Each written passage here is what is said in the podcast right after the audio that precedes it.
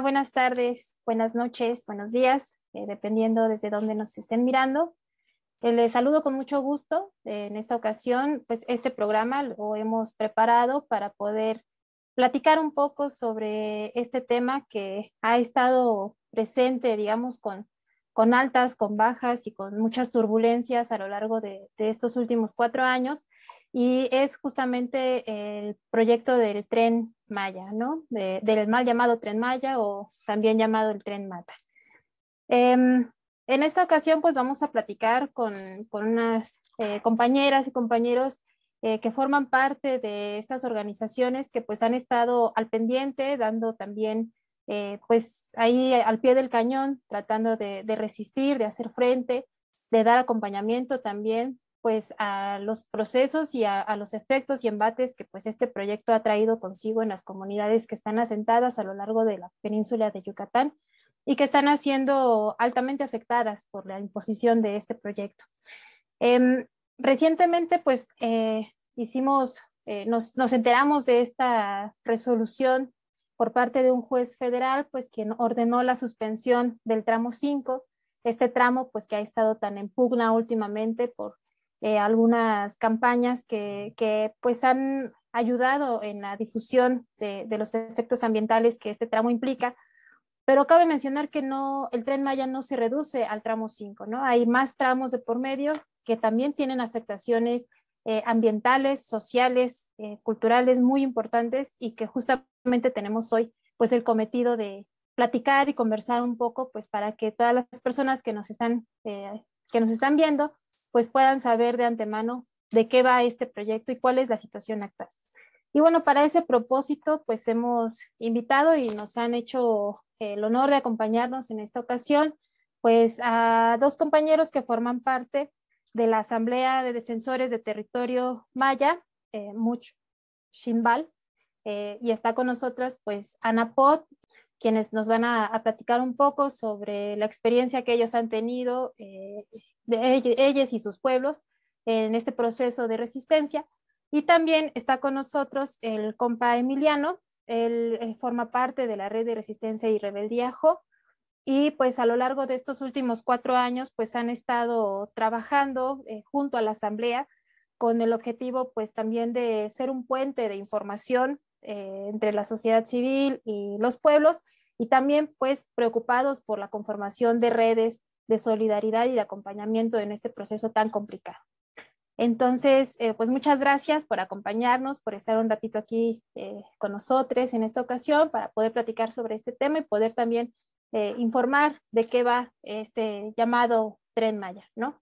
y bueno, no sé si, si les parece bien que comencemos esta conversación un poco pues para ir adentrándonos en el tema, si nos pueden platicar un poco más allá de lo que es el tren Maya, ¿no? Hasta ahora pues se nos ha informado que, o a la, sociedad civil en general se le ha informado pues que se trata de este gran proyecto de desarrollo socioeconómico que pues es uno de los, eh, de los baluartes del proyecto de esta administración federal, ¿no?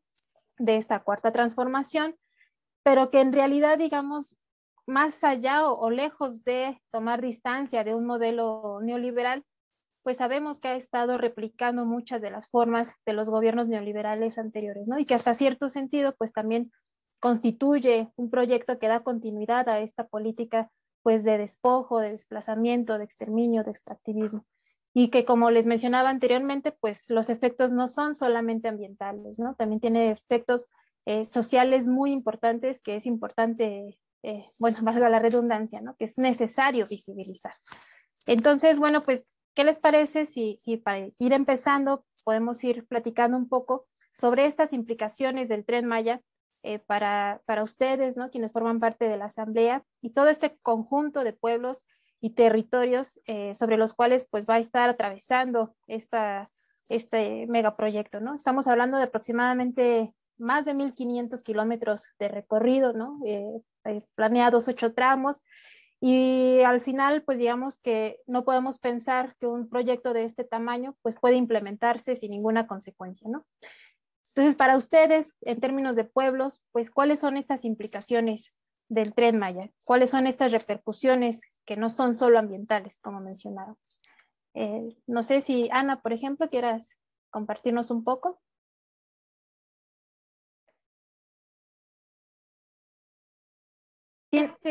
Proyecto tren, mal llamado Tren Maya, es un proyecto que nos están imponiendo a los pueblos. Es un proyecto que nosotros no necesitamos porque cuando llega eh, la consulta pública a los pueblos mayas, nunca nos informan de qué va a tratar el tren, solamente nos empiezan a preguntar que si queremos centros de salud, que si queremos este, empleos. Y pues, ¿qué dijo la gente? Que sí, porque es lo que realmente a veces falta, ¿no? En las comunidades llegamos y no hay centros de salud, ni siquiera hay ambulancias, ni siquiera hay medicamentos. Entonces este proyecto llega sin que lo solicitemos, no lo necesitamos. Pero ¿qué pasa? Que nos pintan que es un proyecto que viene para mejorar la vida de las comunidades. Nos va a generar empleos, va a generar dinero, pero nos preguntamos cuántos proyectos hay en la, en la Riviera Maya, en, en Tulum, en Playa del Carmen, en Cancún, cuántos proyectos ya hay y cómo nos benefician realmente, ¿no? Eh, está esta, pues esto que sucedió y que fue muy visible en todos los pueblos, la llegada de la pandemia. Llega la pandemia, muchos jóvenes regresan o son despedidos de los hoteles donde trabajan porque solamente están como contratos, ni siquiera les dan un finiquito, ni siquiera, no les dan nada. Los despiden sin nada a los pueblos. Y ahora nos vienen a decir que viene un proyecto que va a impulsar el empleo de, en las comunidades. Y es, es muy curioso porque yo creo que esto es falso. Es falso porque tenemos esta experiencia, ¿no? Pero ¿qué pasa? Que la estrategia del presidente en el mañanero impulsando su pues su megaproyecto diciendo que va a ayudar, entonces en las comunidades sí se ve mucho como ese rompimiento del tejido de la organización, porque sí hay gente que le cree, le cree al presidente que sí va a ser un beneficio para las comunidades. Em, estamos también los que no le creemos porque llevamos años viendo y, y, siempre es así, ¿no? Los, todos los presidentes que pasan prometen y no hay nada. Em, entonces, este proyecto también al estar destruyendo, porque ya empezaron las construcciones en varios tramos, vimos también el cambio que tuvo en el tramo 5, que fue el primer tramo que se empezó, bueno, a trabajar en, en, el estado de Quintana Roo, aparte en los estados de, Yucatán. Pues vemos cómo primero hubo una deforestación, posteriormente dijeron, no, no, aquí no queremos, o, o no aceptaron los hoteleros, o se opusieron ciertas personas y cambiaron a otro tramo. También estamos viendo la devastación de nuestra selva. En, las comunidades hubieron este año muchas plagas y mucha gente, no plagas, sino que muchos animalitos se acercaron muchísimo a la zona donde están las milpas, están las parcelas. y pues es algo así como muy extraño, ¿no? Pero ¿por qué pasó? ¿Por qué están devastando? A pesar de que esté lejos la devastación de nuestros pueblos, finalmente es una devastación que afecta a todos, ¿no? No hay fronteras, y aunque los haya, hemos visto fronteras que ponen todos los presidentes del mundo, aunque los haya, la naturaleza no tiene fronteras y cruzan. Entonces las afectaciones que se vean, las afectaciones ambientales que se vean o se, se realicen en Cancún, en Yucatán, en Campeche, en Chiapas, de alguna forma nos va a afectar desde mi pueblo. Eh, entonces, es, es un poco respondiendo a, a, la pregunta que realizaron. Muchas gracias, Ana. Pues sí, efectivamente, como nos compartes, ¿no? Es, es difícil poder pensar que que la actividad económica, ¿no? Bajo estos términos de desarrollo, pues puede eh, implementarse, digamos, en, un espacio y circunscribirse a ese espacio todas las, las, afectaciones colaterales que pueda tener, ¿no? Siempre al tratarse pues de un, eh, de un conjunto, de una unidad, eh, pues digamos, de vida, ¿no? En toda la extensión de la palabra, pues finalmente va a tener repercusiones en uno o en otro sentido y en mayor o menor intensidad. Entonces, Emiliano, ¿tú qué nos puedes compartir pues a partir de la experiencia que has tenido desde esta red de resistencia y rebeldía Sí, bueno, este, saludos primero que nada, gracias por, el espacio, gracias por la invitación. Este es muy importante para nosotros en la red poder eh, tener este tipo de participaciones, este tipo de iniciativas. Eh, para poder ampliar la voz de lo que está sucediendo. ¿no? Nos estamos enfrentando a un, un monstruo terrible de, muchas cabezas y creo que uno de los problemas que vemos eh, principalmente es la manera en la que se ha difundido eh, tanto el proyecto como la situación en la que se encuentra la oposición al mismo proyecto. Eh, de entrada, el gobierno insiste en llamarlo tren Maya nada más y hablar de un proyecto como si fuera solamente un trenecito como el de el zoológico del centenario de ahí de Mérida, inofensivo y bien bonito, que echa muy poco humo porque es eléctrico.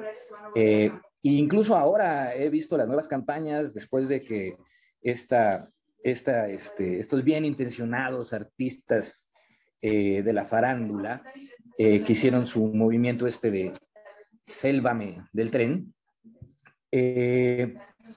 Este asunto mediático, pues de alguna manera también opaca a la oposición importante, ¿no? Que es la oposición que están haciendo desde los pueblos. Y el rebote, la, la respuesta del gobierno fue una campaña donde ya no solamente dicen que no va a dañar el ecosistema del tren Maya, ahora tienen el descaro de decir que va a ayudar al ecosistema, ¿no? De que protege el ecosistema y que protege las zonas arqueológicas. Cuando por otro lado eh, le suelen llamar a las zonas arqueológicas, a los cenotes, eh, a, digamos, a toda la naturaleza, le, le, llaman centros turísticos. No son centros turísticos, son, son lugares sagrados, ¿no? Eh, este, no creo que los antiguos mayas hayan construido las pirámides pensando en que van a ser centros turísticos y que vengan los güeritos a tomarse selfies, ¿no? Eh, esta, esta manera de vender el proyecto de, de, del gobierno es increíblemente neoliberal, eh, por donde la veas, porque no es una campaña informativa, es una campaña que tiene detrás un estudio de mercado, de la manera, este, eh, eh, de la manera más oligárquica y desde lo empresarial. No hay realmente una campaña informativa eh, que, que, nos diga exactamente cómo va a suceder. A esto le sumamos entonces el blindaje del proyecto a la hora de dárselo, a, de darle tramos a, la Sedena, ¿no? Y, y, también este, tremenda trampa porque es meter y militarizar con cierto pretexto eh, con el pretexto este, ¿no? Eh, militarizar es militarizar por donde, por donde lo veamos. Ahora resulta que no, que son militares buenos y que entonces como son militares buenos van a estar ahí porque van a estar construyendo, pero sabemos y creo que si nos ponemos a investigar un poco podemos encontrar la relación, una relación clara entre feminicidios en algunas zonas donde han entrado los, eh, la Guardia Nacional a proteger, a construir o a estas cosas que dicen que hacen porque son muy buenas personas, pero siempre aumentan los feminicidios, ¿no? Los militares son personas que están entrenadas para matar. Y ya Andrés Manuel dijo claramente que tienen que defender el proyecto del tren. Este, y pues no lo van a defender de un huracán o, de otra cosa, lo van a defender de, la gente que estamos en la oposición, ¿no? Eh, y bueno, luego está este otro asunto de que desde, desde el gobierno solamente se ve la oposición que a ellos les conviene y la oposición que a ellos les hace el mismo juego, ¿no? Eh, entonces prefieren hacer caso a Eugenio Derbez y hablar de lo que está diciendo Eugenio Derbez, ¿no? Eh, sin voltear a ver a, ninguna de las organizaciones que hemos estado ahí desde el principio. Y pues esto es eh, una estrategia eh, clarísima de ignorarnos, ¿no? Este, de ignorar a la Asamblea, de ignorar a los pueblos mayas que están en contra porque como decía la compañera, no, este, no vamos a mentir, no toda la gente que vive en la península está en contra del tren, no toda la gente que está en el pueblo está en contra del tren, ¿no?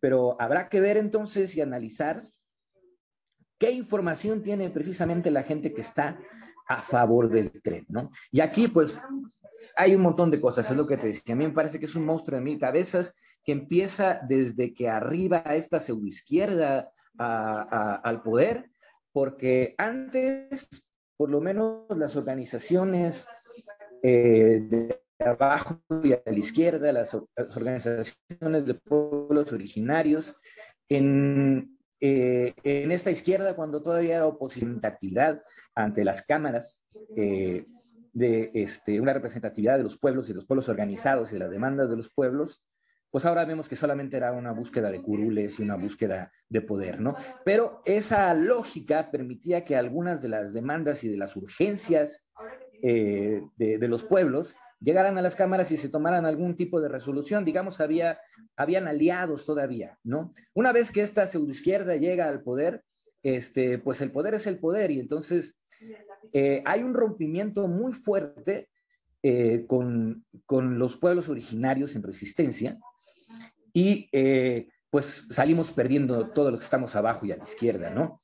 Perdimos un puente que, ah, que había estado ahí, de que de alguna manera tenía una funcionalidad práctica, más allá de lo político y de lo, ideológico, había un asunto práctico que se nos fue a la chingada con todo esto también, ¿no? Este, muchas de las personas pensantes y valiosas que teníamos en esos lugares, pues agarraron hueso y ahora están este, en este terrible mecenazgo, este mesianismo más bien en el que estamos viviendo ahora, donde eh, a mí me da mucha risa, por ejemplo, lo que acaba de pasar hace poquito con, con Alex Lora, porque veo a la gente quejándose mucho porque Alex Lora le inventó la madre al presidente y pues es algo que el señor ha hecho toda la vida, ¿no? Y nunca desde una posición de izquierda o de abajo y a la izquierda, siempre desde, una, desde su posición privilegiada y desde, panista y como un show. Pero jamás había yo visto que nadie se quejara y todo el mundo comprendía que era un show, pero ya hemos llegado a ese nivel, pues, ¿no?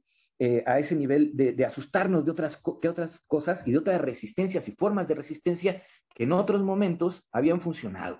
Eh, perdimos a los moneros, por ejemplo, ¿no? Y, creo que la llegada de esta pseudoizquierda ha reventado mucho. Ya eso le sumamos que además, aparte nos llegó la pandemia despuésito de esto. Entonces, todo esto ha sido una revolvedera y también aquí abajo y a la izquierda, pues entonces nos hemos hecho unas bolas impresionantes. Ajá. Eh, entonces, hay una soledad impresionante que estamos viviendo ahorita desde las resistencias, que me parece que ya no es un asunto de llamarnos izquierdas, ¿no? Porque pues ya está tergiversada la palabra por completo. Creo que ahora el mote que tendríamos que utilizar es el de la resistencia. Entiendo, porque tampoco estamos en un tiempo en el que podamos tener como pueblos originarios, como gente organizada, como ciudadanos organizados, una fuerza política radical como se tenía en otros años, ¿no? No tenemos, ahorita no estamos en, un momento donde pueden haber guerrillas, se pueden haber ese tipo de, de acciones y estamos entonces eh, chapeando monte a, a, lo ciego, dando palos de ciego. Eso está tremendo y pues tiene que ver también con el arribo de, de, de, este gobierno. Y no es que digamos que, que está peor que los otros, no es que digamos que está mejor que los otros, no hay una diferencia notable, no hay una diferencia sustancial que realmente esté, esté haciendo un beneficio. Ahora, eh, el proyecto del tren, pues tiene, aparte de, del trenecito que nos venden tan bonito, contempla, dicen ahí, entre 17 y 19 polos de desarrollo. Y los polos de desarrollo son un concepto que viene desde los años 70 y que ha sido ya aprobado, que es un concepto que genera este, pequeñas urbes con este concepto neoliberal que le apuesta precisamente al turismo y a la lógica de la máxima ganancia. Y no hay que yo sepa realmente un proyecto así en ningún lugar del mundo que haya beneficiado a los originarios de ningún lugar, sino todo lo contrario. Todo lo contrario, todos los lugares donde han habido pueblos de desarrollo eh, ha sido pues un genocidio, un desplazamiento tremendo, eh, una colonización en, toda la extensión de, la palabra. Y no nos tenemos que ir lejos, no nos tenemos que ir a ver lo que está sucediendo en Brasil, en, la Amazonia, no nos tenemos que ir a ver lo que está sucediendo en Latinoamérica o, este, en Australia, donde también están sucediendo estas cosas, simplemente con voltear a ver Cancún, Xcaret, Bacalar, Playa del Carmen o Holbox, ¿no? Estos lugares que también, como les gusta llamarlos, paraísos, ¿no? Este, sí, son paraísos, le llega el turismo y esos paraísos son destruidos. Hablan de 30 millones de, de turistas al año en la península de Yucatán. Ajá. Son 30 millones de personas que van a venir aquí a echar basura y a cagar, ajá, y toda esa mierda se va a ir al subsuelo. El subsuelo de la, de, la península de Yucatán este, tiene una característica que es el suelo karst, el suelo kárstrico, eh, que esto, según hemos hablado con, con, algunos biólogos, nos explicaba Emiliano Monroy, que es eh, cuando cae el meteorito, se hace una petrificación del mar eh, arriba de todo esto y después tenemos muy poco espacio de tierra y todo lo demás es piedra y hoyos. Entonces, construir algo ahí es como querer ponerle, eh, tener una galleta en un vaso de leche y, y, querer ponerle un carrito encima, ¿no? Este, físicamente, los biólogos con los que hemos trabajado nosotros y las biólogas con las que hemos trabajado nos han dicho que es prácticamente imposible que se logre hacer un proyecto de tal envergadura. Eso por supuesto que ya, ya lo saben, ¿no? Pero es tanta la ignorancia que llegaron a decir que Mérida iba a ser este, subterráneo, ¿no? Evidentemente ya se dieron cuenta de que no puede ser así, ¿no? Este, esta, esta situación eh, que estoy seguro que lo saben, pero van a venir a reventar la madre para nada. Entonces, ¿no? Le van a reventar la madre al ecosistema y que no se trata de cortar arbolitos, porque es también hay los reduccionismos a los que va el gobierno. No, no vamos a destruir árboles, no se trata de los árboles, se trata del ruido que va a hacer el tren. Se trata de los polos de desarrollo que para que eso suceda, son, eso sí son hectáreas y hectáreas hectáreas de deforestación tremenda. Y no solo está la deforestación, pues no solo son los arbolitos, sino toda la fauna que vive, eh, que vive en, nuestros montes, ¿no? Y que esas son nuestras riquezas, porque finalmente viene y dicen, es que los pueblos son pobres. Son pobres a, los ojos del capitalismo porque no hay Yoxos y no hay Starbucks ahí. Pero hay una riqueza natural que sigue siendo de los pueblos porque los pueblos la siguen cuidando porque la gente sigue teniendo una relación eh, ancestral con, con, el monte, con la naturaleza, y se sigue teniendo, este, no me dejarán mentir los compañeros de, la asamblea, se sigue teniendo esta relación hermosa que se tiene con la tierra y se, sigue teniendo más subsistencia a partir de lo que te da la tierra eh, que de, lo que te da este, un trabajo asalariado. Y prácticamente es lo que, lo que van a venir a hacer. Van a cambiar este modo de vida, eh, este, que se tienen en los pueblos de Yucatán para darles un trabajo asalariado, y el trabajo asalariado, pues lo sabemos, es la base de la explotación capitalista, ¿no?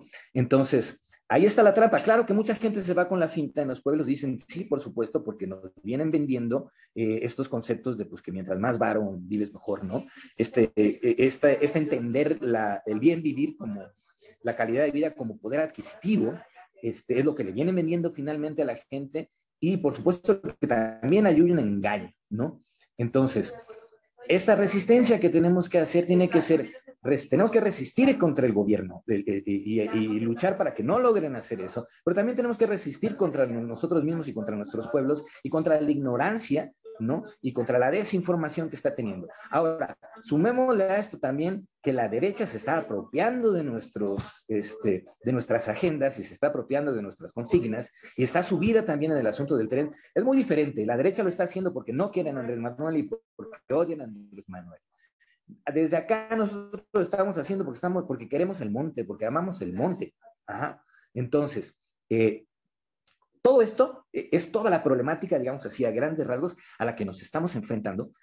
No somos tantos y tenemos un montón de tareas y no hay, por ejemplo, eh, y, este, y ahondaré más al, al rato, no hay, por ejemplo, en Mérida todavía una conciencia de lo que está sucediendo, ni un conocimiento de lo que está pasando en los pueblos.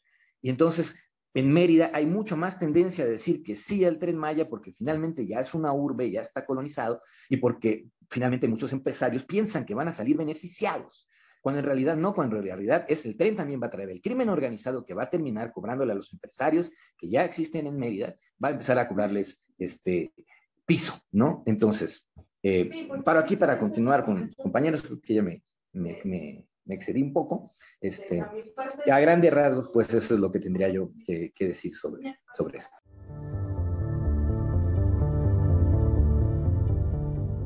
México te necesita. Ahora más que nunca los cenotes están en peligro y esta vez por la construcción de un sistema de trenes, el tren Maya. Estos trenes en sus nuevas rutas cruzan directamente encima de casi todos los sistemas de cuevas inundadas más grandes del mundo. Recordemos México, que durante las últimas elecciones el gobierno nos prometió que nuestro patrimonio nacional, nuestra hermosa flora y fauna, estaría protegida a toda costa y que no habría daño alguno. Sin embargo, los daños causados por este tren serán irreversibles, así como el patrimonio cultural y arqueológico de México, junto con su fauna, la selva virgen, las fuentes de agua potable y la fuente de turismo, la cual son los cenotes, que serán destruidos en el nombre de un proyecto que solo va a beneficiar a algunos empresarios élites e inversionistas. México te necesita. No permitamos que este proyecto crezca. Seamos la voz de los cenotes. Dile no al tren Maya.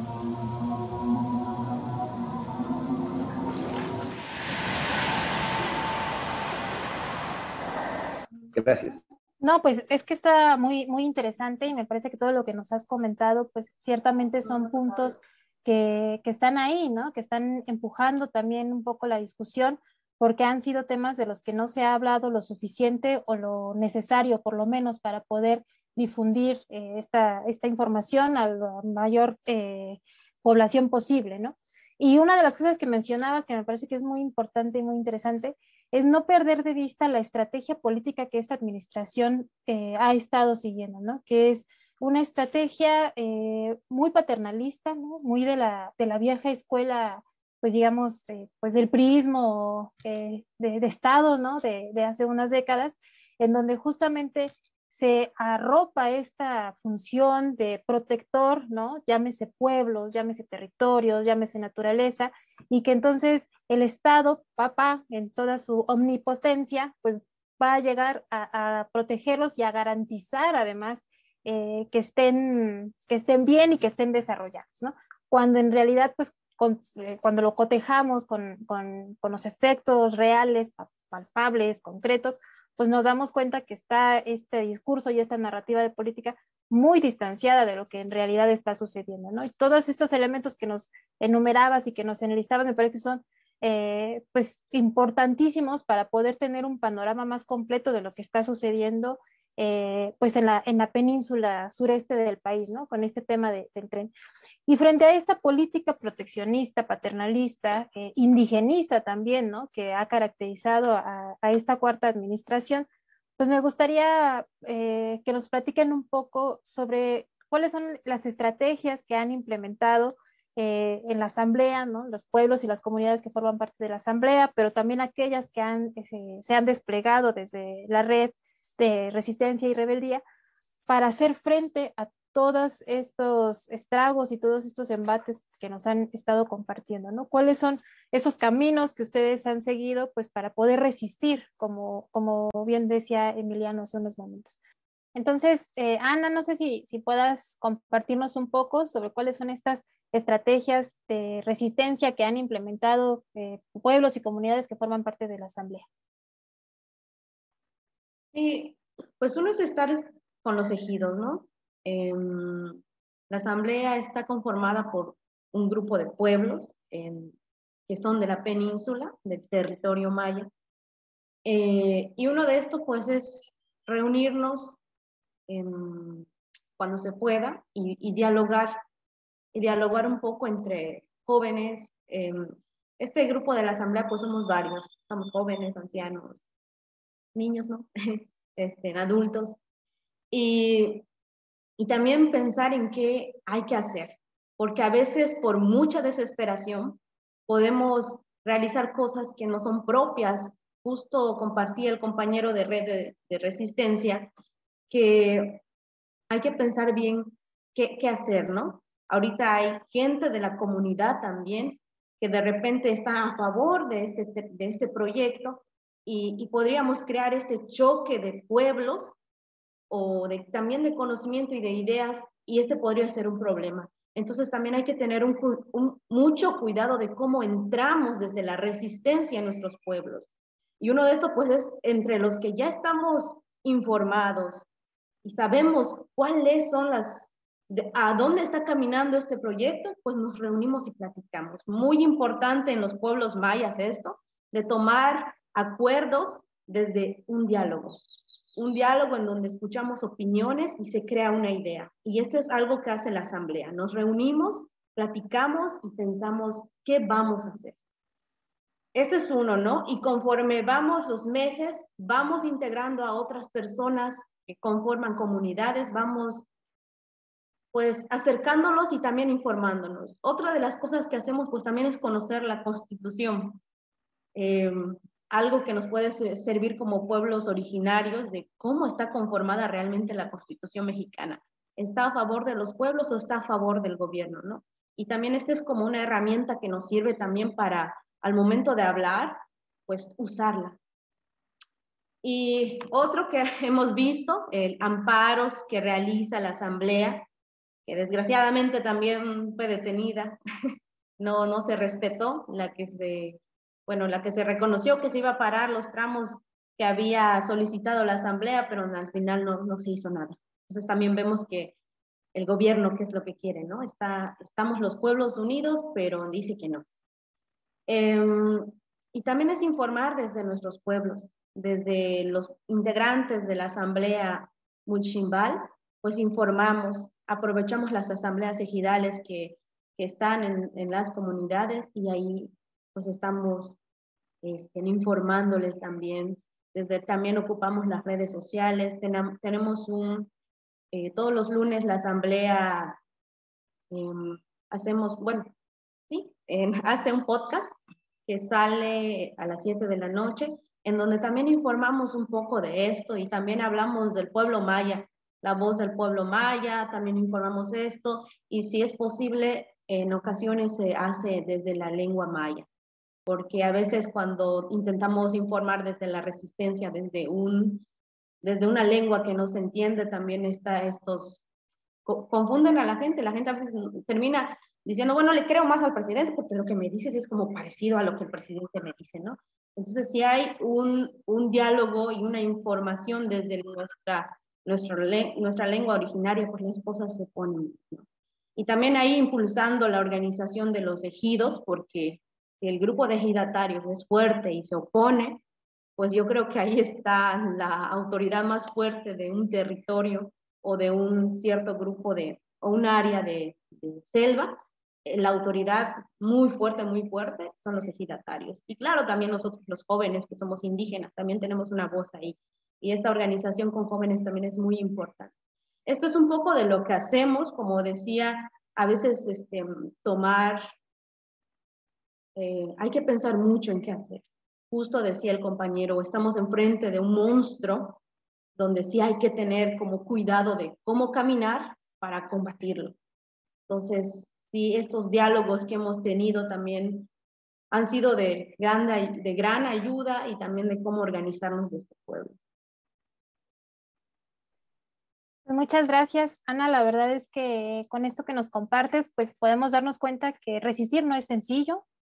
Resistir es un trabajo de 24/7, ¿no? La organización, los procesos de organización, de toma de decisiones, pues definitivamente llevan, llevan tiempo, ¿no? Eh, consensar justamente no, no es una labor fácil, ¿no? Entre, pueblos, comunidades y entre un universo también, pues, de, de, opiniones, de necesidades, de demandas, porque justamente como mencionaban tanto, tanto tú como, como Emiliano, eh, no hay, digamos, una posición o una oposición uniforme, ¿no? Eh, digamos, al final, pues, todos estos pueblos, territorios, pues, van a ser afectados eh, de una o de otra manera, sin embargo, las estrategias de las que también se ha valido el gobierno federal para poder implementar, imponer un proyecto como este, pues también han sido diversas, ¿no? Y la cooptación, pues también ha tenido estragos muy importantes, como lo mencionaba Emiliano, ¿no? Eh, generalmente, pues el Estado siempre sigue eh, o recurrentemente sigue esta estrategia, ¿no? El divide y vencerás, en donde pues a algunos, eh, a partir de relaciones prebendalistas, pues se les termina por convencer de, de, sumarse a un proyecto que al final, pues digamos, eh, con el paso del tiempo, pues la, los resultados no, pues no van a, dejar mentir a nadie, ¿no? Eh, esperemos que, que, aún estemos a tiempo, ¿no? También de, poder sumar apoyos y, solidaridades, pues para que la historia vaya tomando un rumbo distinto en este proceso de, resistencia. Emiliano, eh, a partir del trabajo que se hace con las compas ahí en, la red de resistencia y rebeldía, pues cuáles son esas estrategias de, acompañamiento que han, que han desplegado, eh, pues digamos, como oposición a este proyecto. Sí, nosotros mantenemos este, reuniones constantes con eh, la gente de la Asamblea también para, enterarnos de, qué están haciendo y cómo están trabajando y este, tratamos de, pues digamos, como de llenar huecos o de resolver problemas prácticos que necesite la, la asamblea. Eh, eh, hacer algunos talleres de derechos humanos, traer talleristas para algunas cosas, este, llevar cochinita a la asamblea, este, cualquier, eh, cualquier cosa práctica que, que podamos nosotros aportar ahí a la asamblea. Eso es básicamente eh, el trabajo que vamos haciendo con, con, ellos y con ellas. En algunas ocasiones hemos estado en asambleas, hemos acudido a las, a las, comunidades, este, pero nuestra labor no está tanto eh, estar trabajando en las comunidades, me parece que la asamblea lo está haciendo perfectamente bien. Eh, lo que hacemos nosotros es lo que vamos viendo que está sucediendo en las comunidades, vamos informándolo, nos reunimos con gente de otras redes alrededor del país redes alrededor eh, del zapatismo, alrededor del anarquismo, incluso algunos compas comunistas que se interesan también eh, en lo que está sucediendo acá, algunos, algunos sindicalistas, en fin. Nos reunimos con la gente eh, de otras resistencias que está, que, con las que podemos aprender, ¿no? Y con las que podemos compartir experiencias y tratamos de que, de, que esas experiencias también lleguen a la gente de, la asamblea para que se vayan, se vayan enterando de otras formas de, lucha y de otras experiencias eh, de resistencia a estos colonialismos y a estas imposiciones neoliberales, ¿no? Y pues también tratamos nosotros de hacer eh, eventos informativos para la sociedad civil de, Mérida, que es donde tenemos el alcance en, la calle, este, eh, hemos tomado las, las, plazas algunas veces, bueno, durante la pandemia pues no, no se pudo, pero otra vez ya volvimos a salir. Hace poco, hicimos una primera jornada informativa sobre el tren Maya en la plaza, este, pusimos un tendedero con bastante información y estuvimos ahí hablando, llegaron personas de otras organizaciones, este, una organización llamada El Rebelde en Mérida, eh, llegaron compas de indignación, eh, compañeras feministas, de Wadi Sin Acoso, e igualdad sustantiva. Eh, varias organizaciones que, aunque no era su agenda principal la resistencia al tren Maya, están entendiendo ya la importancia de, unificarnos, de, que esto es un referente unificador para una lucha que apenas comienza, ¿no? Eh, mucho platicamos precisamente sobre cuáles serían las estrategias y los pasos a dar, y creo que ahí es donde está la mayor complicación. Eh, eh, hay que decirlo, pues, también los que venimos desde hace mucho tiempo en estos procesos de resistencia desde lo político, desde la politización, desde la ideología, de repente también estamos ya muy, este, muy viciados de algunas mismas formas, ¿no? Y creo que ahorita estamos llegando en un punto en que tenemos que renovar. creo que las reuniones que hacemos con las otras redes, y con la gente del CNI, cuando hemos ido a Oaxaca o cuando se hacen estas reuniones grandes donde llega resistencia de todo el país, son reuniones que son muy propositivas porque sales, escuchas otro tipo de, estrategias que se están haciendo en otro lado y tienes el chance también de, proponer desde ahí este, otras, otras estrategias. Lo que es difícil, lo que, donde viene la, la, este, dificultad, es a la hora de poder implementarlas, ¿no? Eh, en Yucatán hace mucho tiempo que no hay una resistencia fuerte desde, si no me equivoco, desde la guerra de castas eh, y cuando mataron a, al Charras en, Yucatán, a partir de ahí, eh, yo creo que es tanta la represión que se ha tenido en Yucatán que ya no es necesario una represión tan, tan, este, tan cínica como la que hay en otros lados, ¿no? Solitos aquí no nos atrevemos a salir eh, cuando en otros lados se pueden tomar carreteras, en Yucatán la situación con la policía es complicada, la policía de Yucatán es muy violenta. Se dice que es la ciudad más pacífica, pero también es una ciudad que tiene una policía tremendamente violenta y asesina, ¿no? Este, hay miedo de salir también a tomar las calles y mientras no tengamos un número grande, tampoco podemos adquirir, eh, eh, poder llegar a esas, estrategias. Así que por lo pronto estamos en, el asunto de la información, de lograr que la información llegue eh, a todos los sectores de, la ciudad de Mérida, por lo, por lo pronto, ¿no? porque nos parece que tiene que ser un bastión importante y que habría un cambio sustancial si la gente urbana de la ciudad de Mérida se suma a esta resistencia y, creo que eso va a ser muy bueno eh, tanto para las organizaciones en los pueblos como para la península en general, ¿no? Porque eh, por desgracia, por desgracia, eh, siempre se va a escuchar más a la gente que vive en las ciudades que a la gente que vive en las comunidades, ¿no? Eso no es una cosa que nosotros en la que estemos de acuerdo, pero desgraciadamente la política así funciona, ¿no? Funciona este, por el colonialismo que hemos venido viviendo desde hace mucho tiempo, eh, pero finalmente la voz importante sigue siendo la voz que, de, la gente que está en las comunidades por donde va a pasar el tren, ¿no? La voz de los pueblos mayas, esa es la voz importante. No, nosotros no le damos voz a los pueblos mayas y jamás diríamos una cosa como esa. En todo caso, nosotros somos el megáfono que logra ampliar eso para que llegue hacia otros lados. Y este, la estrategia ahorita está finalmente basada en, en, en el tejer redes, ¿no? Y en lograr eh, que la información concreta de lo que está sucediendo con el tren Maya eh, llegue a la población. Tuvimos mala experiencia también esta vez porque sí tuvimos gente que llegó no porque fueran infiltrados, sino porque es gente que realmente está creyendo que, esto va a traer beneficio y que replican un discurso oficial que, es hasta absurdo cuando te dicen, pero ¿por qué no protestaste cuando Iscaret? O no, ¿por qué no sé qué? O, ah, tú le crees a Derbez, ¿no? Que también es parte de la estrategia que está haciendo pues el gobierno. Y, eh, y también hay cosas que parecen cosas aisladas que están sucediendo en la península, como las mafias inmobiliarias que están llegando a Yucatán y que están acabando con todo. Este, ahora hay una construcción de un estadio que le llaman el estadio sostenible, porque pues, también nos quitan todas las, este, todas las palabras también hacen eso, ¿no? Desde hace muchos años, desde, desde Salinas que nos quitó solidaridad la palabra rebelde, que hicieron un grupo, en fin, eh, utilizan esto, ¿no? El Estadio Sustentable de, de, Mérida, Yucatán, que es un proyecto tremendamente neoliberal, que además también va a, acabar con parte del ecosistema. Y hay algo que casi nadie sabe, pero van a hacer un autódromo, ya hay el planeamiento de hacer un autódromo, ¿entienden? Un autódromo eh, es, estamos hablando de la élite más grande de, del mundo, ¿no? ¿A quién le alcanza para ir a las carreras de, coches? O sea, eh, son millones de barcos que están ahí. Y un autódromo no es una cosa pequeña, es, son hectáreas y hectáreas y hectáreas, que vienen obviamente de, de, inversión de la gran oligarquía y que no va a haber una derrama económica para,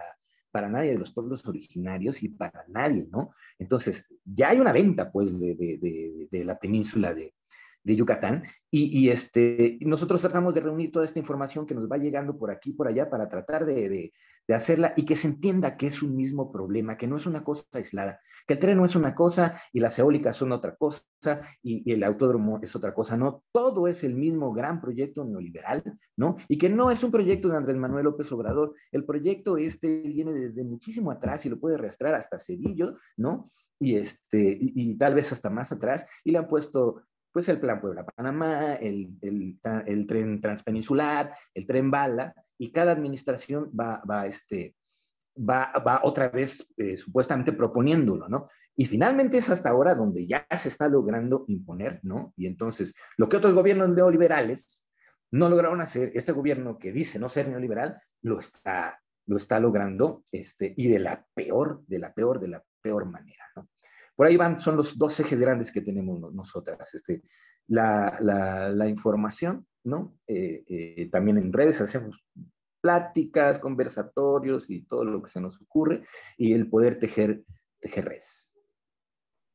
Muchas gracias, Emiliana. Igualmente, pues digamos que se trata de dos ejes que implican un trabajo pues fundamental, que, que también es necesario y es importante aventárselo, ¿no? Qué bueno que, que la red de resistencia y rebeldía y las compas que forman parte de ella, pues están también ahí, pues al pie del cañón, ¿no? Eh, y, y, esto que han mencionado ustedes dos, me parece que es, eh, es muy importante no, no dejar de lado, ¿no? Estas dos visiones que se confrontan, ¿no? En el marco de un contexto como, como es el, el proyecto del Tren Maya, ¿no? Por un lado está esta narrativa desarrollista del Estado, ¿no? En donde te, nos venden eh, esta idea del tren como si fuera un tren que va a beneficiar, digamos, a, todos esos territorios, que va a traer eh, e, este, este imaginario tan recurrente y tan, tan trillado, ¿no? Va a traer progreso, va a traer desarrollo, va a traer empleo, como nos comentaba Ana, ¿no? Desde un inicio. Pero entonces, pues es importante preguntarse, pues desarrollo para quién, ¿no? Progreso para quién, eh, empleo de qué tipo, ¿no? Empleo precario, eh, pues no gracias, ¿no? exactamente es contrastar estas versiones, estas distintas visiones de mundo, porque al final son visiones de mundo que responden pues a dinámicas, a lógicas y a proyectos civilizatorios muy distintos, ¿no? Y en ese sentido, pues eh, para dar pie a este tercer bloque, eh, les propongo que, que, hagamos una pequeña pausa eh, para poder continuar con, con, esta tercera parte de, de, la, de la conversación y en un momentito más regresamos pues para poder adentrarnos a esta discusión de, de estas eh, visiones de mundo dispares, ¿no?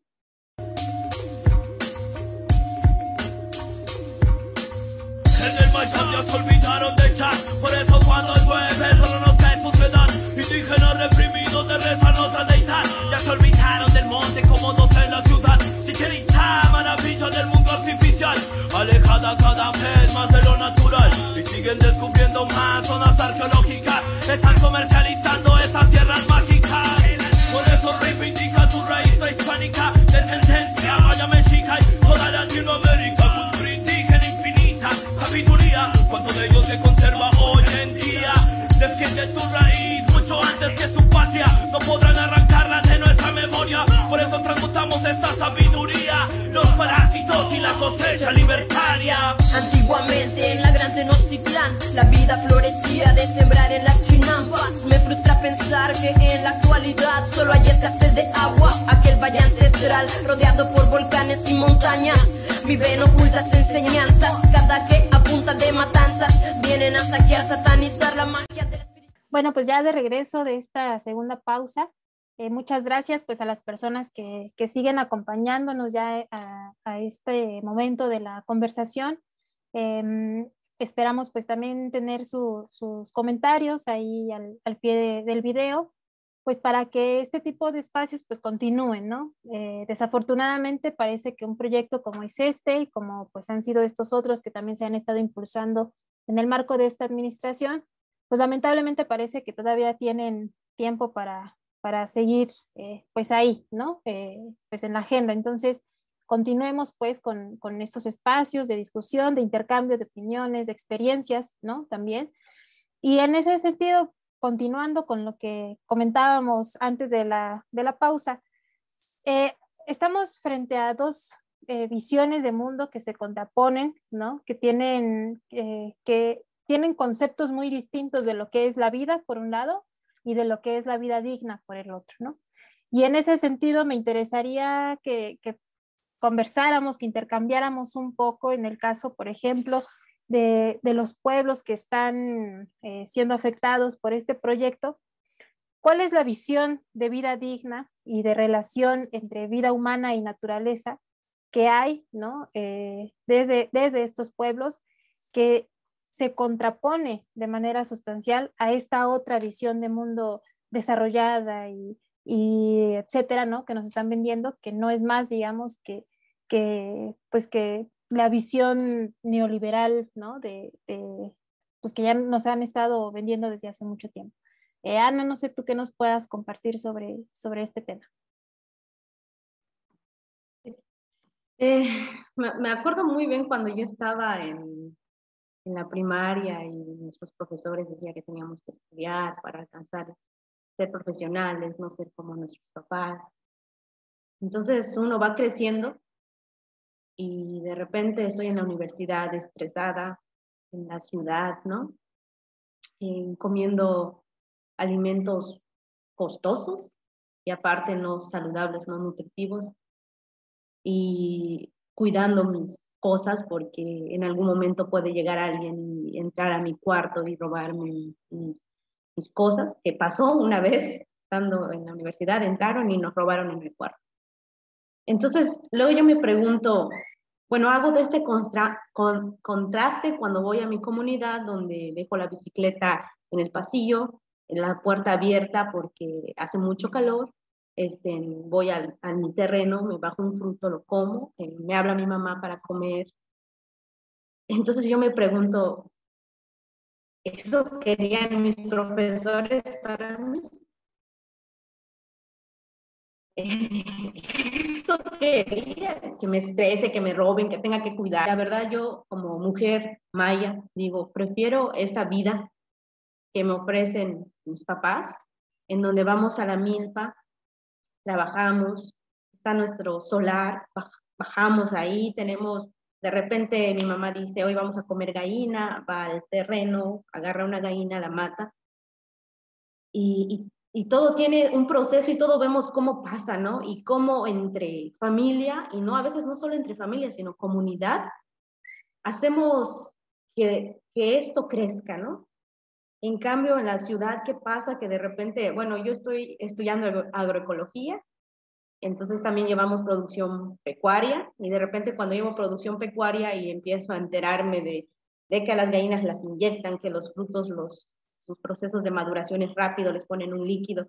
Entonces a mí ahorita me da esta inseguridad de, de disfrutar mi huesito, porque luego me digo, eh, tiene sustancias que me pueden lastimar en el cuerpo, ¿no?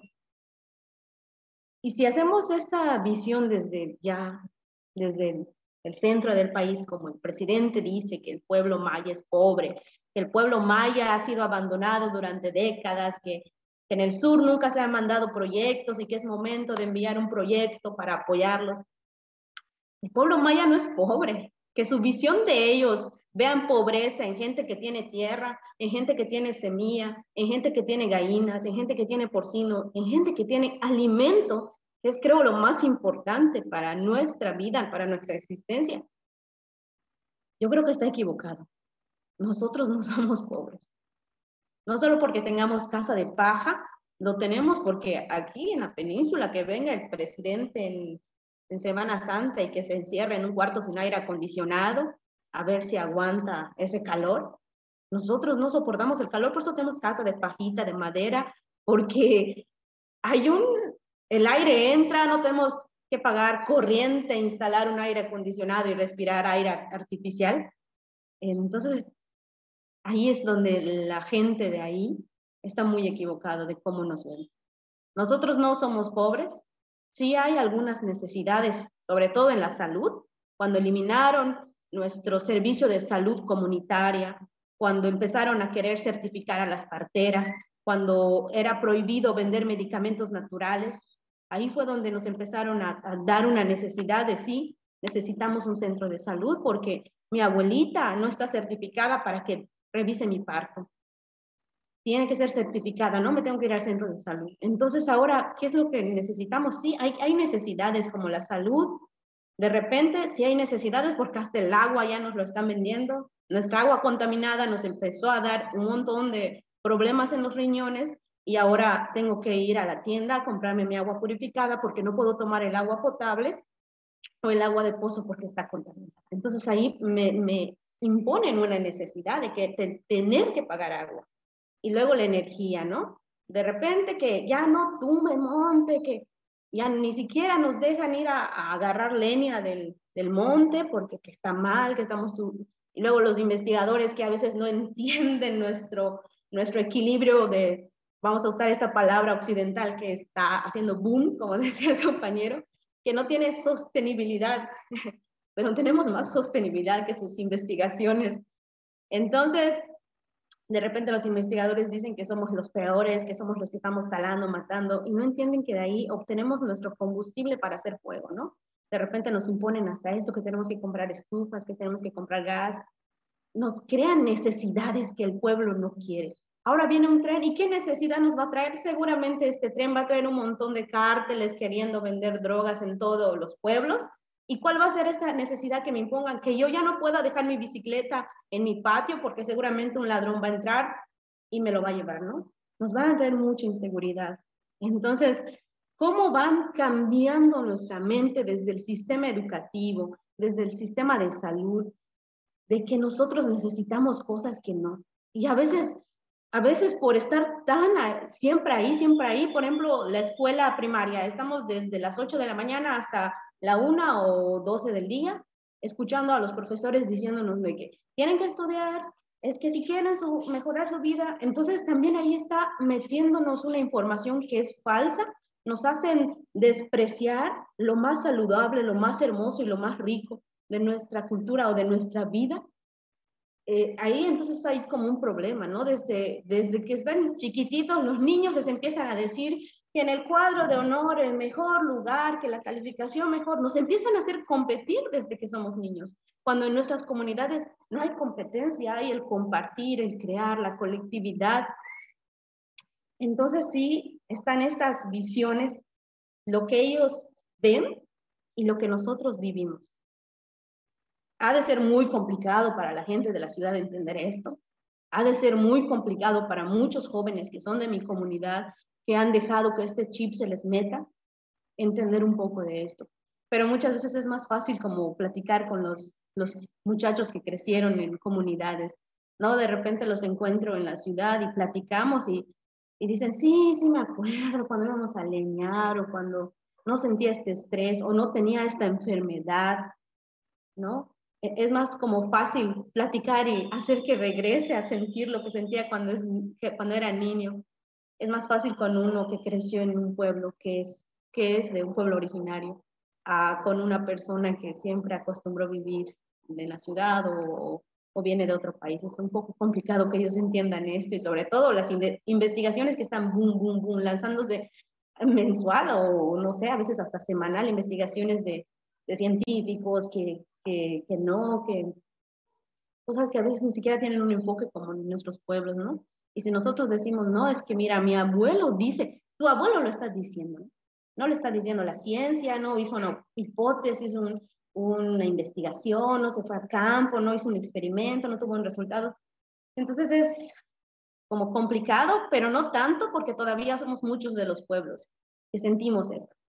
Y, y sí está un sistema educativo que nos está metiendo un chip desde que somos niños, pero también hay que ver cómo trabajar con este sistema educativo, ¿no? Así como que no vengas aquí a querer controlar y formar robots con mi pueblo, porque nosotros no somos robots, nosotros mm, los pueblos originarios nos gusta vivir y convivir. Sería mi aportación. Muchas gracias, Ana. Qué interesante todo esto que, que nos estás compartiendo, porque es, es totalmente, bueno, coincido contigo, ¿no? A veces es muy difícil poder entender otras realidades, la posibilidad de otras realidades, y no solo otras distintas a la tuya, sino eh, mejores, ¿no? Mejores porque se toman distancia de los parámetros con los que tú creces creyendo que es pues eh, el ideal, ¿no? El estándar, digamos el objetivo por el cual pues nos echan todos a, andar, ¿no? En, en, este, en esta arena, ¿no? Sin embargo, pues es importante también tener la sensibilidad de escuchar estas otras realidades, estas otras experiencias y, sensibilidad y humildad también para aprender de esas otras experiencias, porque digamos que es el poder salir de tu esfera, de tu realidad, de, tus límites para enfrentarte y conocer y adentrarte a otros, no es fácil, pero sí requiere también pues de, una, de un trabajo de, de escucha, de diálogo, de toma de conciencia, que a veces no todas las personas pues están dispuestas, ¿no? A, hacer, precisamente pues porque implica deshacerse de ciertas premisas y de ciertas certezas con las que pues andamos por la vida, ¿no? Pero por eso, insisto, ¿no? Es importante que, se eh, den estos espacios de compartición de experiencias, de saberes, y, y, esa labor, por ejemplo, la que están haciendo desde la red de resistencia y rebeldía, de informar, de comunicar, de compartir, pues me parece que son eh, labores muy, muy importantes que de alguna manera pues van contribuyendo en hacer, digamos, otras eh, pues otras realidades posibles, ¿no? Otros mundos posibles, como, como ya eh, hemos escuchado por ahí en, otras ocasiones, ¿no? Y, y, en ese sentido, pues me, me llama también mucho la atención cómo, cómo es recurrente también esta injerencia de actores externos supuestamente certificados o validados para decir lo que debe ser, ¿no? Hablabas, por ejemplo, de estos investigadores, eh, también el caso de, estas otras eh, vertientes de la academia en la que a partir de enfoques eh, pues muy eurocéntricos, muy, muy atravesados por visiones colonialistas, pues presentan modelos de vida como los ideales, ¿no? Y, el problema es que también esto permea en la formulación de, políticas públicas y el, diseño también de la agenda pública, porque en el momento en el que implementan proyectos como este, el, enfoque que atraviesa todo esto es el de la pobreza, ¿no? Y tratan de abordar todos los demás eh, sectores, poblaciones, comunidades a partir de este elemento, ¿no? De la pobreza. Entonces, los pueblos se les da el tratamiento de políticas públicas a partir de políticas de pobreza, ¿no? Eh, los territorios, las formas de, incidencia, de desarrollos, eh, perdón, de proyectos económicos se hace a partir del enfoque de la pobreza. Entonces, hay un proceso de empobrecimiento de los pueblos que no son necesariamente pobres y que que el la gama, el, repertorio de, demandas que hay en la mesa van por otro lado, que no es precisamente el del discurso de la pobreza, ¿no? Y a veces la, la negligencia del Estado y del gobierno es tal que precisamente por imponer este tipo de políticas, pues termina eh, no solamente devastando el entorno socioambiental, sino también el tejido comunitario, que es uno, me parece que de los efectos más nocivos que traen proyectos como estos, ¿no? Eh, y bueno, no sé, eh, Emiliano, por ejemplo, lo que tú y las compañeras de la red, pues nos puedan compartir sobre estas visiones de mundo encontradas, ¿no? Porque habría que pensar también cuál sería ese punto de coexistencia o de intercambio entre estas formas distintas de habitar el mundo. Sí, yo creo que este, independientemente de, todo, ha existido eh, desde la colonia eh, eh, hasta la fecha no solamente la resistencia, ¿no? No creo que, yo no veo realmente, no creo eso de que nos colonizaron, de que nos conquistaron, lo intentaron y nos partieron la madre, ¿no? Y nos devastaron pero se sigue hablando la lengua maya, se sigue teniendo la, vida de las comunidades, ¿no? Este, mucha gente de repente dice, no, ¿qué te pasa si los mayas ya no existen? Ahora todos somos mestizos, ¿no? Yo no sé si esperan llegar y ver gente como en la película de Mel Gibson, ¿no? Lo cual me parece total y completamente absurdo, este, porque eh, están ellos tanto viendo su propio imaginario de lo que tendría que ser el pueblo maya, sin tener ningún conocimiento de lo que es realmente, ¿no? Lo, lo, lo, que, lo que son los pueblos el día de hoy. Entonces, si tú tienes un smartphone o, ves televisión en tu casa, ya no eres maya porque no, eso no puede ser, ¿no? Yo creo que sí ha existido y se ha sabido tener una convivencia desde ahí, desde los pueblos, este, y saber frenar lo que no debe llegar, ajá, desde hace muchos años, y desde hace muchos años que se viene penetrando muy poco a poco.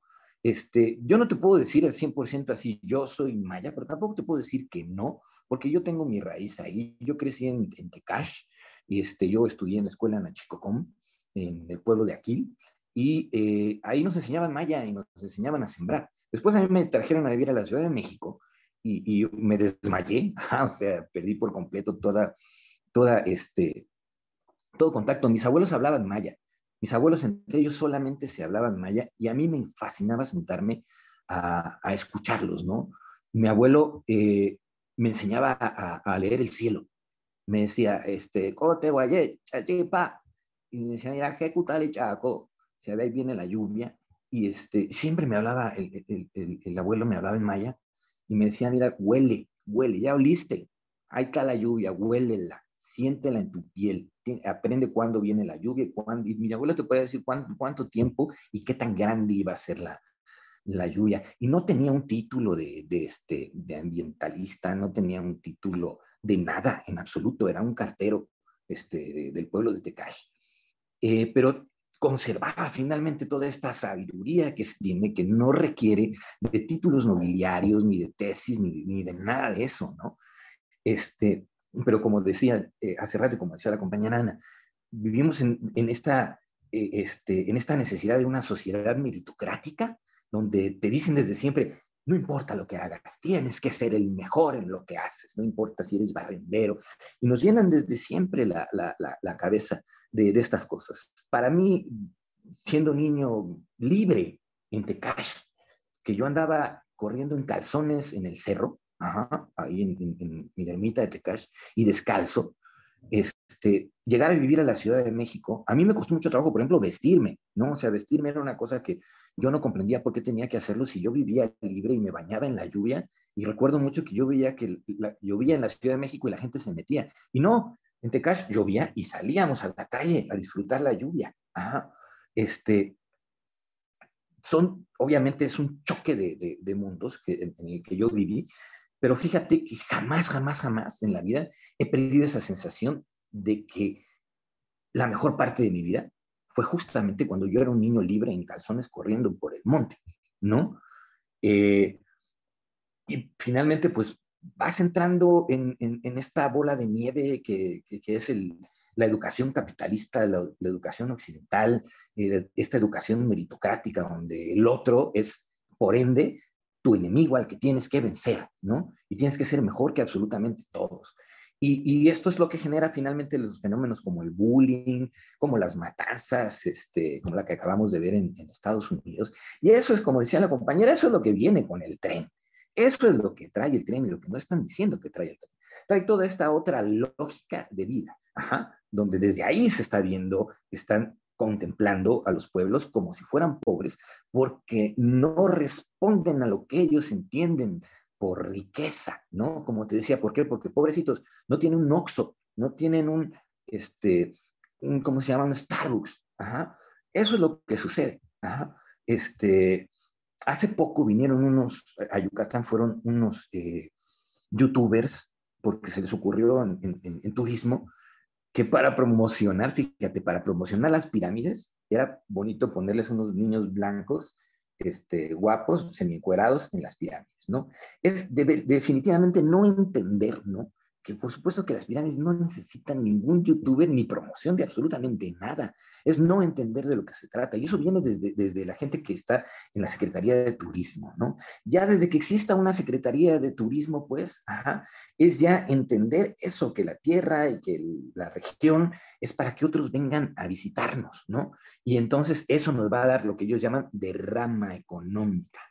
Y al final de cuentas a los pueblos le caen gotitas, centavitos, nada más, por trabajos, este, por trabajos precarios, por trabajos que son ojetes, ¿no?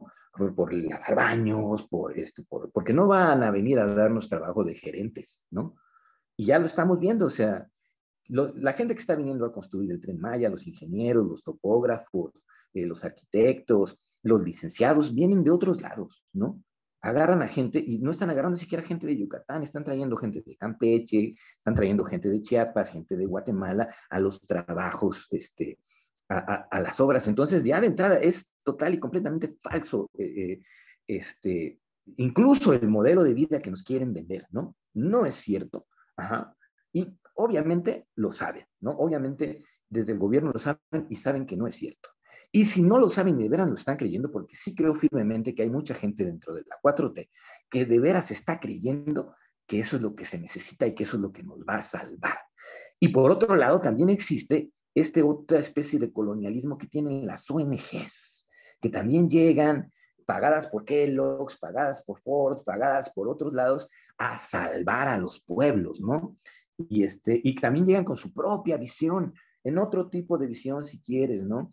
Y, por eso es tan complejo y tan complicado, por eso no podemos llegar este, nosotros a pensar que vamos a, como nosotros como actores, como luchadores sociales, ajá, nosotros podemos este, tratar de luchar a la par, no los vamos a salvar, no vamos a ser sus aliados, no, luchamos a la par porque entendemos que somos lo mismo y que nos va a afectar, tal vez de manera diferente a los que vivimos en la ciudad de Mérida, que ya perdimos la, ruralidad, no tenemos tierra para sembrar, no sembramos, necesitamos ir al Oxxo a comprar nuestra comida, ir al súper a comprar nuestra comida, no tenemos donde tener una gallina, una vaquita, ¿no? Lo que decía Ana, eh, en los pueblos sí se tiene, en los pueblos sí se tiene eso, y que van a cambiar justamente todo eso por esta otra visión de, bienestar que, este, que finalmente es esta, esta visión neoliberal y esa visión, yo creo que ya podemos decirlo en término marxista, este, eh, que ya es el imperialismo del que hablaba Marx. Había que evitarlo, ¿no? Pero bueno, no, lo logramos, discúlpanos Carlos,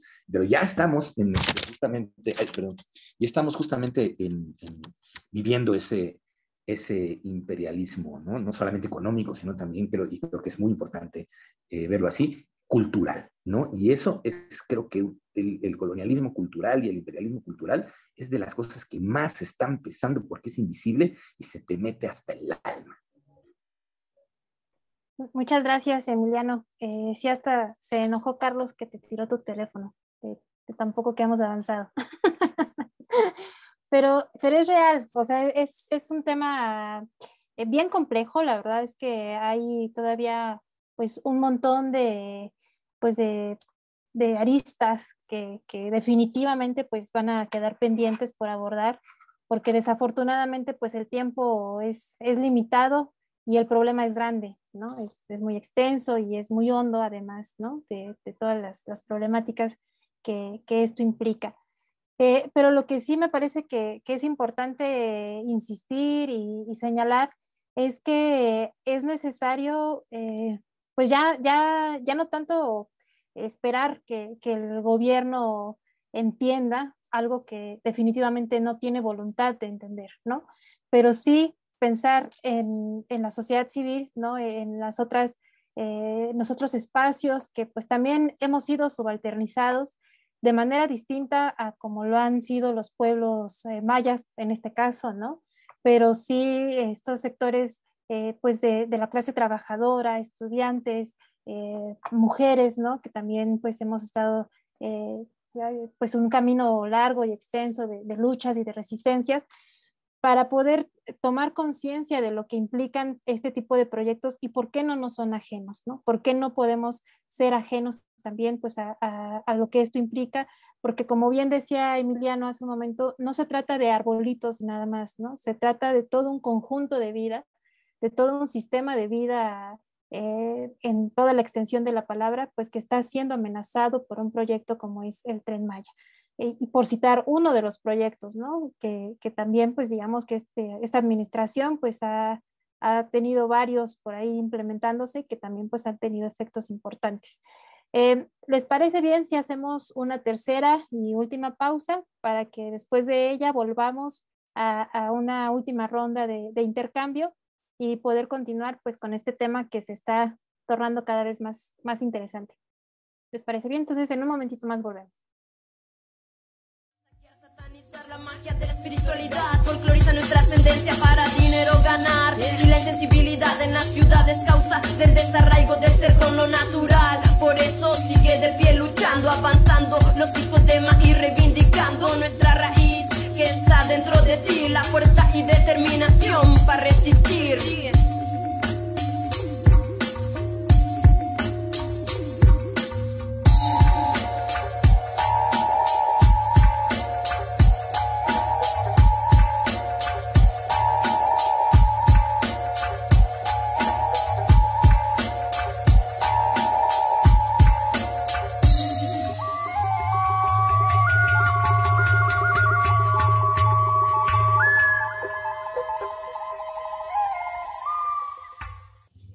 nosotros, nosotros decimos no al tren Maya. Bueno, pues ya de regreso en esta última pausa, eh, vamos a, a, continuar ya con un último bloque de esta conversación, eh, pues tan, tan necesaria también, ¿no? Tan, tan, pues oportuna también por las noticias más recientes que, que hemos recibido eh, sobre el tren Maya, ¿no? Y en ese sentido, pues quisiera eh, preguntarles, de tanto a Ana como a, como a Emiliano, desde la experiencia que han tenido con las organizaciones en las cuales participan y de las que forman parte, pues, ¿en dónde estamos? ¿no? ¿En dónde estamos frente a este monstruo que se llama Tren Maya y todo lo que, eh, to, to, todas las, las cabezas que, que, se despliegan alrededor y en torno a este? Eh, en dónde estamos y hacia dónde vamos, ¿no? ¿Qué, qué, qué sigue eh, a partir de, de, la coyuntura actual? Eh, sé que igual pues no, no es una pregunta fácil, ¿no? Pues hay también pues muchos factores y muchas implicaciones de por medio, pero hasta ahorita, digamos, a modo de balance, ¿qué, qué nos espera?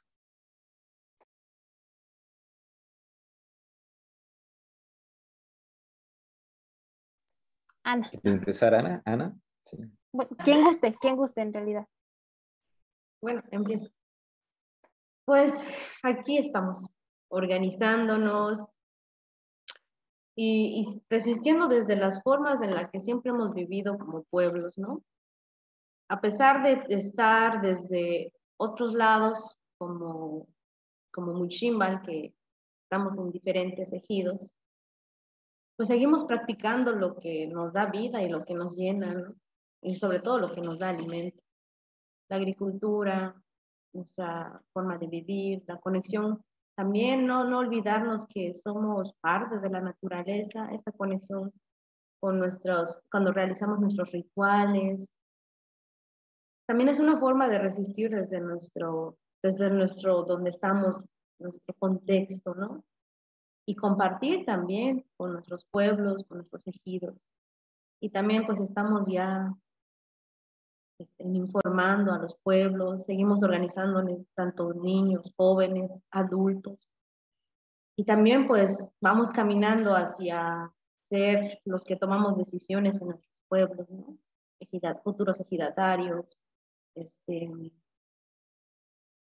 em, por ahí vamos, ¿no? Yo creo que eso de ser ejidatarios es un punto muy, muy genial porque nos da muchísima esta autoridad de proteger nuestra, nuestro, nuestra selva, nuestros montes. En, pues aquí estamos, ¿no? Tratando de hacer, de informar. Es un monstruo muy grande y escuchamos en la mañanera cómo nos nombran a los que estamos aquí resistiendo y, y, y, protegiendo lo que es nuestro, lo que nos llena de vida, lo que hace que gracias bueno, lo que nos da salud también, ¿no?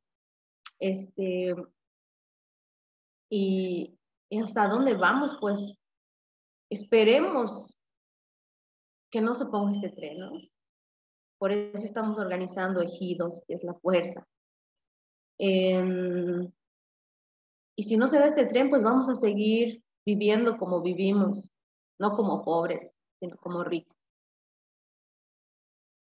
Y no, no sé si el tren se vaya a poner o no, pero yo creo que hay que seguir.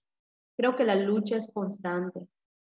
De repente no se pone este tren, pero luego llega otro proyecto, ¿no? Y otra vez hay que luchar. Es constante la lucha, es constante la formación también de, de las personas que, que, bueno, creo que a todas las personas, ¿no? Si a un campesino le llegas y le dices, ¿sabes qué? Aquí quita tu milpa y tus semillas, pues esa persona no le va a gustar, le están quitando su alimento.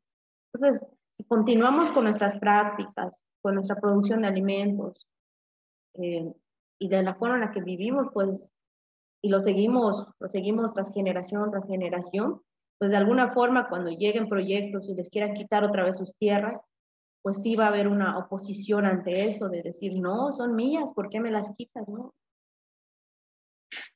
Y creo que hacia dónde vamos, pues a continuar luchando, a continuar informándonos también e informando y, y no parar, ¿no? Y sobre todo no, creo que no dejarnos convencer que con un poquito de dinero este, vamos a tener la vida, ¿no?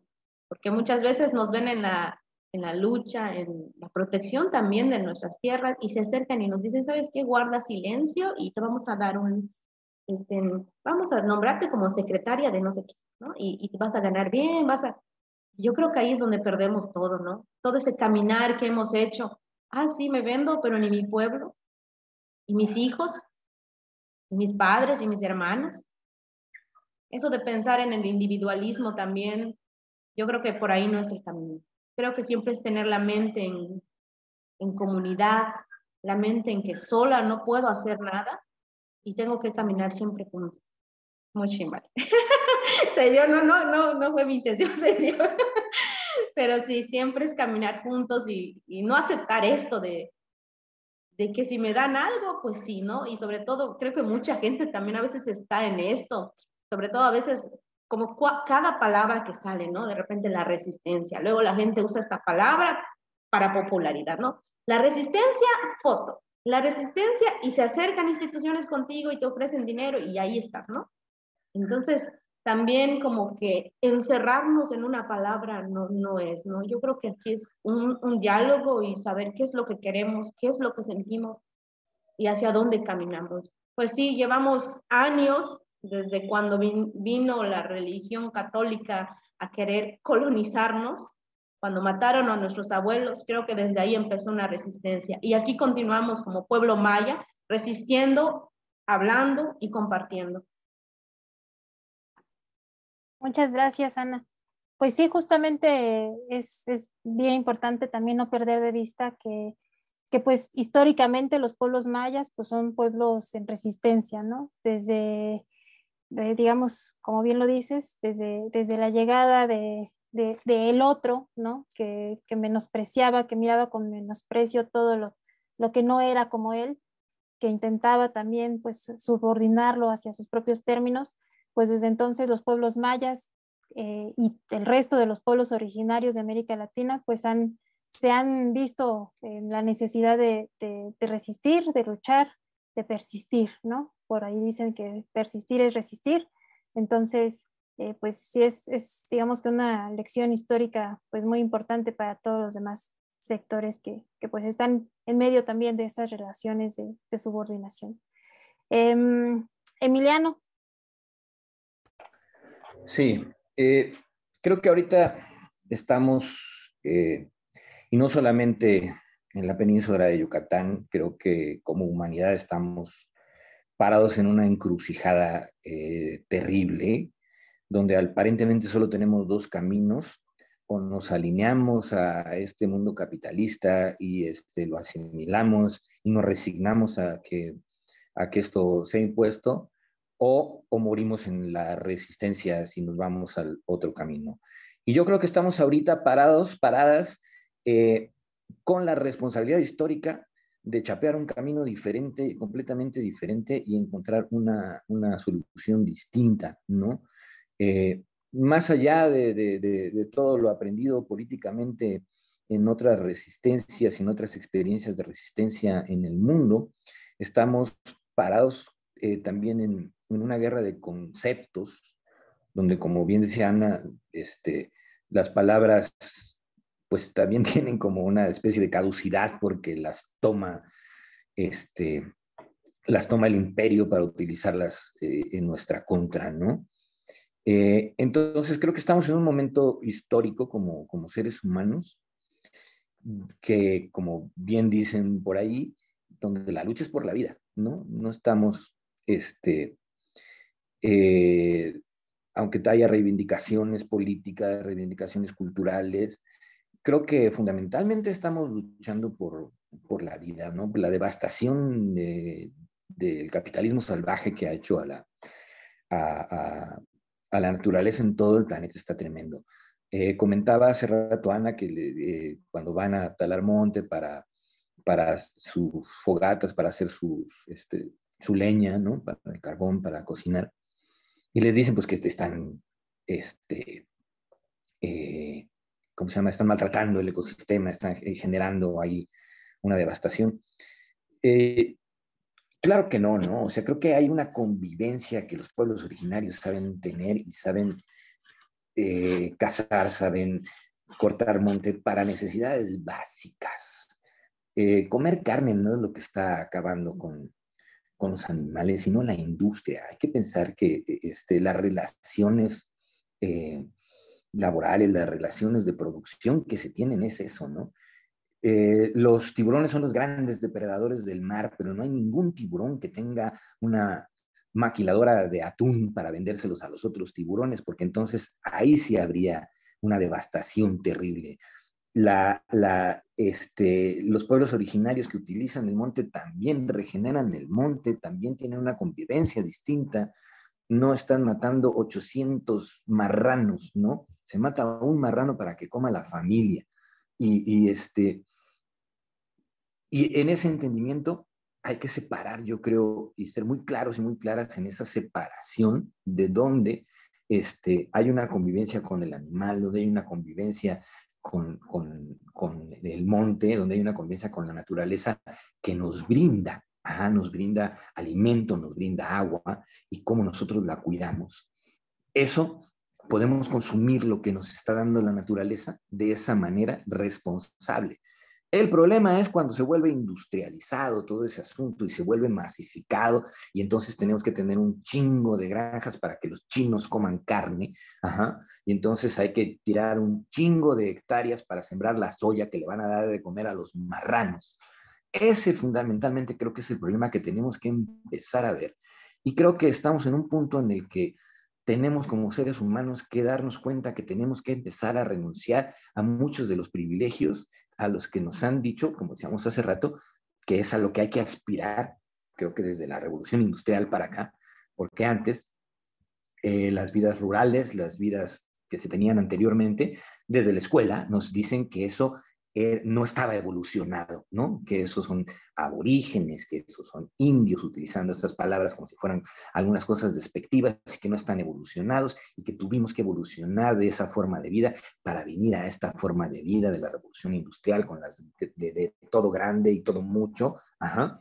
Este, creo que es un momento, estamos en ese momento en el que hay que voltear a ver que toda esa opción que existía antes, este, tiene mucho más que darnos ahora que lo que ya se ha convertido este, estas nuevas relaciones desde la revolución industrial para acá, de producción, ¿no? Y, este, de relaciones laborales, relaciones de trabajo, eh, de las que, bueno, creo que desde el marxismo se puede entender eh, mucho eso y también desde otras corrientes, pero para ponerlo más sencillo, es eso, o sea, esta explotación tanto a los recursos naturales como del ser humano al ser humano es precisamente la que tenemos que eh, lograr derribar más allá de lo ideológico, incluso más allá de lo político. No me parece que más que nada tenemos un problema humano. Muchas gracias, Emiliano. Eh, les agradezco profundamente eh, a, Ana, Emiliano eh, y a las organizaciones pues, que están detrás de ustedes también trabajando y ahí al pie del cañón en este proceso de resistencia pues por habernos acompañado esta tarde a, compartir algunos puntos de vista, algunas reflexiones.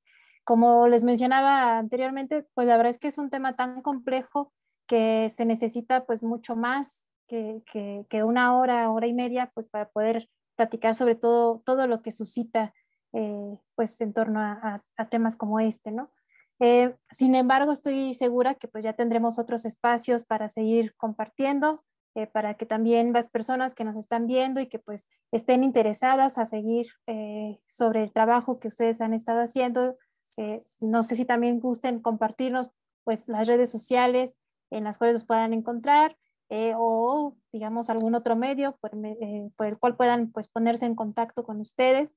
Y, y antes de, de, de, que nos compartan pues estos datos, solamente hacer como como este, esta mención de la importancia y de la necesidad que es solidarizarnos con todas las luchas, eh, porque no es que no nos afecten, no es que, que, se trate de un tren que van a poner allá a lo lejos, ¿no? En el sureste, en donde a lo mejor eh, pues algunas personas no han conocido aún, pero eh, aquí el tema es que, que, la solidaridad es clave para poder resistir eh, no solo ahora, sino en las futuras amenazas, porque como decía Ana, ahorita es el tren en el sureste, pero el día de mañana eh, va a ser otra cosa aquí, afuera de nuestras casas, ¿no?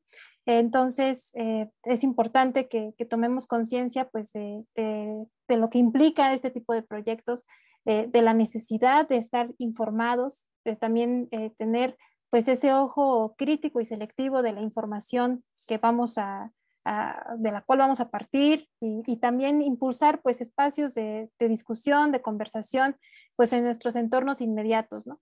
A veces creemos que, que la revolución es, eh, digamos, ese momento que, que, va a esperar y que, que va a, tocar, digamos, este, las campanas y vamos a salir todos juntos, pero en realidad los cambios a veces más inmediatos, más cotidianos, pues al final del día terminan sumando para que la historia, como les decía, pues pueda ir siendo contada de otra manera, ¿no? y para que podamos ir construyendo ese mundo en donde finalmente pues quepan muchos, muchos mundos más. Y bueno, pues em, daríamos ya eh, pues por cerrada la, la, sesión de ahora. Eh, les agradezco nuevamente pues su presencia, su paciencia, su participación y pues también las personas que tuvieron la, la intención, la iniciativa de vernos y por favor si nos pudieran compartir eh, esos otros espacios en los cuales pues pudieran darle seguimiento al trabajo de ustedes o contactarlos, así como el podcast que nos mencionaba Ana también. Por favor. Bueno, este, la red de resistencia y rebeldía JO está así en, este, en el Facebook, así nos pueden encontrar también en el Twitter, eh, estamos en Instagram también, ahí estamos en todas estas plataformas, estamos subiendo la mayor cantidad de información eh, que podemos y ahí también estamos este, eh, dando este, parte de lo que vamos haciendo conforme lo vamos logrando hacer. Este, Ahí también creo, en el Facebook está el correo electrónico, no me acuerdo bien si es red de resistencia y rebeldía creo que es igual así, arroba, arroba gmail.com. Si no, cotéjenlo ahí en, las, en, las, este, en nuestras redes. Y tenemos también TikTok, ahora tenemos, estamos estrenándonos en TikTok, estamos ahí tratando de eh, hacer algunas cosas a partir de, de la comedia. Eh, nos parece que eh, es un buen modo de pasar información que no resulte tan engorroso o tan... A, mucha gente le puede parecer aburrido, entonces la idea es que se acerquen a la información, entonces a partir del TikTok estamos tratando de, utilizar estas estrategias. Y también en el YouTube vemos algunas, algunas cosas, algunos videitos que tenemos por ahí, igual estamos como Red de Resistencia y Rebeldía Jo, y pues eh, muchísimas gracias comuna, muchísimas gracias a ti, Cintia. Gracias, Ana.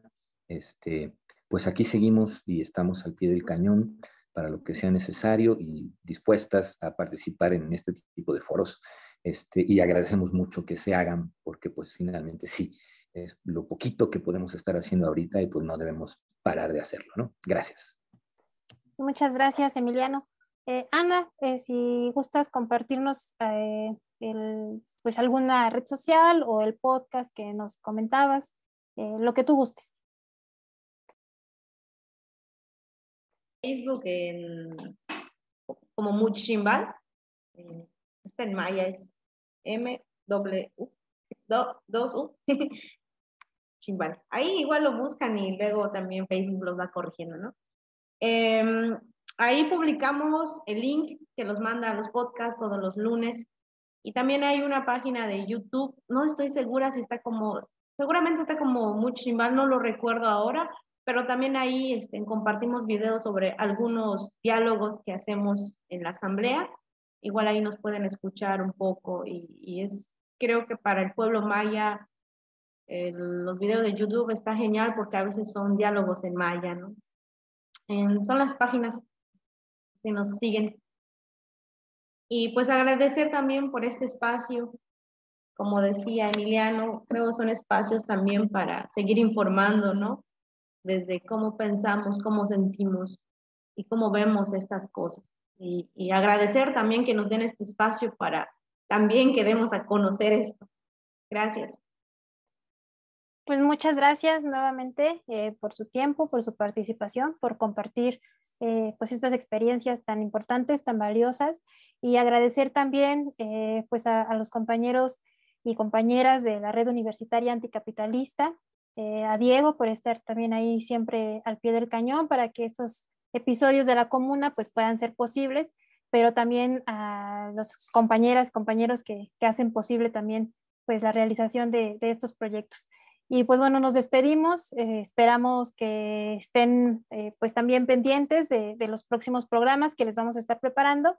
Y por supuesto pueden contactarnos pues a través también de las redes sociales, así como RUA, tanto en Facebook como en Twitter, Instagram. Eh, todavía no tenemos TikTok, quizá, quién sabe, habría que platicar si, si les interesa a, a las demás compañeras y compañeros y pues aquí también en este canal de YouTube de la comuna y pues aquí estamos pendientes también pues de todo lo que surja y esperamos tener pronto la posibilidad de, reencontrarnos y seguir platicando. pues muchas gracias por estar aquí con nosotros y pues nos estamos viendo muy pronto.